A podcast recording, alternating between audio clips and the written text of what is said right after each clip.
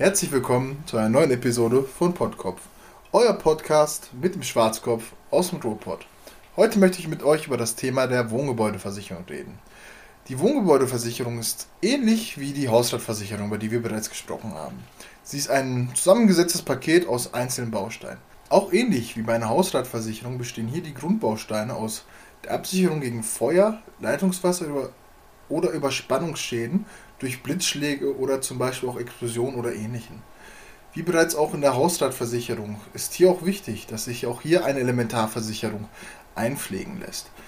Die Elementarversicherung ist auch hier, wie bei der Hausratversicherung, in der Regel mit einem Selbstbehalt verbunden. Meistens in der Höhe von etwa 3500 Euro. Aber auch dieser lässt sich natürlich nach Bedarf und Absprache nach unten stauben oder sogar ganz entnehmen. Viele Punkte ähneln der Hausratversicherung. Das liegt auch daran, dass sich hier die Gefahren überschneiden. Aber anders als bei der Hausratversicherung sollte diese Versicherung definitiv vorhanden sein. Das ist so wichtig, da Gebäude nicht nur eine Wertanlage sind, sondern dass hierdurch die Kosten in einem Schaden sehr hoch ausfallen können. Die Wohngebäudeversicherung kommt nicht nur für einen Wiederaufbau auf, sondern auch für Reparatur- und Neubaukosten. Was die Kosten der Prämie angeht, ist hier besonders interessant für Besitzer von vermieteten Wohngebäuden, dass die Versicherungsprämie über die Nebenkostenabrechnung auf ihre Mieter aufgeteilt werden kann. Für Interessenten, die sich momentan nach Objekten umschauen und nicht gerade das nötige Kleingeld haben sollten, sollten diese wissen, dass Banken zur Finanzierung eine solche Versicherung als Voraussetzung stellen dürfen. Was die Banken aber nicht dürfen, ist ihr eigenes Versicherungsprodukt als Bedingung zu setzen. Das bedeutet also, wenn ihr zu einer Bank eurer Wahl geht, dürfen die euch nicht vorschreiben, die dazugehörigen Kooperationspartner oder die eigene Versicherung äh, als Bedingung zu knüpfen, um diesen Kredit oder diese Finanzierung dann zu erhalten. Das gleiche gilt auch für die vorgeschriebene Lebensversicherung, die auch vorgeschrieben werden darf, aber das ist ein Thema, an dem wir an einem anderen Tag reden. Neben den sogenannten Grundbausteinen gibt es noch andere Punkte, die sich absichern lassen und auch absichern lassen sollten unter anderem auch der Vandalismus.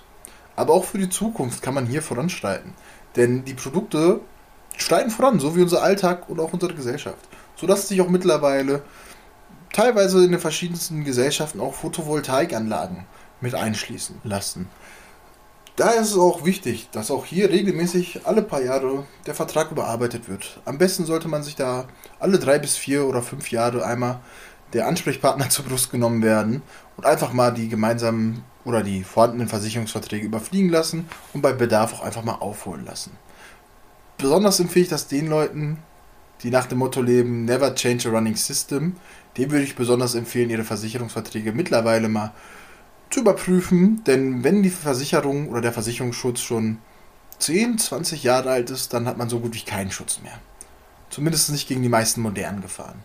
Man sollte auch wissen, dass in einem Schadenfall nicht nur die Versicherer verpflichtet sind, ihren, ich sag mal, Pflichten nachzukommen und die entstandenen Schäden zu ersetzen, sondern auch die Versicherungsnehmer. Denn sie haben die Pflicht, die Schäden zu melden und auch zu dokumentieren. Das zum Beispiel mit Fotos oder auch mit Videos. Und Folgeschäden müssen eingedämmt werden. Hier zum Beispiel bei einem Leitungswasserschaden. Am besten einfach den Haupthand zudrehen. Denn wenn es irgendwo tropft oder weiterläuft, wird der Schaden nur immer größer und größer. Und der Versicherungsnehmer steht in der Pflicht, die Folgeschäden, sage ich mal, einzudämmen. Das alles kann schon ziemlich viel sein. Aber das war noch lange nicht alles zum Thema der Wohngebäudeversicherung. Um euch aber nicht mit dem Thema zu überfluten, machen wir erstmal Schluss. Wenn ihr noch mehr Fragen zu dem Thema habt, dann könnt ihr mir gerne auf äh, Instagram schreiben. Dort findet ihr mich unter pod.kopf da beantworte ich gerne jegliche Fragen und gehe auch gerne auf eure Bedürfnisse und Wünsche auch ein. Wie gesagt, einfach draufgehen, eine Nachricht schreiben, wenn ihr schon dabei seid, könnt ihr auch gerne folgen. Das war's dann auch mit der heutigen Folge. Ich hoffe, ihr konntet etwas Neues lernen, für euch etwas mitnehmen und vielleicht auch einen kleinen Denkanstoß, sich das vielleicht mal zu überlegen oder sich auch mal einfach nur die bestehenden Verträge einmal zu überfliegen. Ich hoffe, ihr bleibt gesund und wünsche euch alles Gute. Liebe Grüße, euer Schwarzkopf aus dem Ruhrpott, Pottkopf.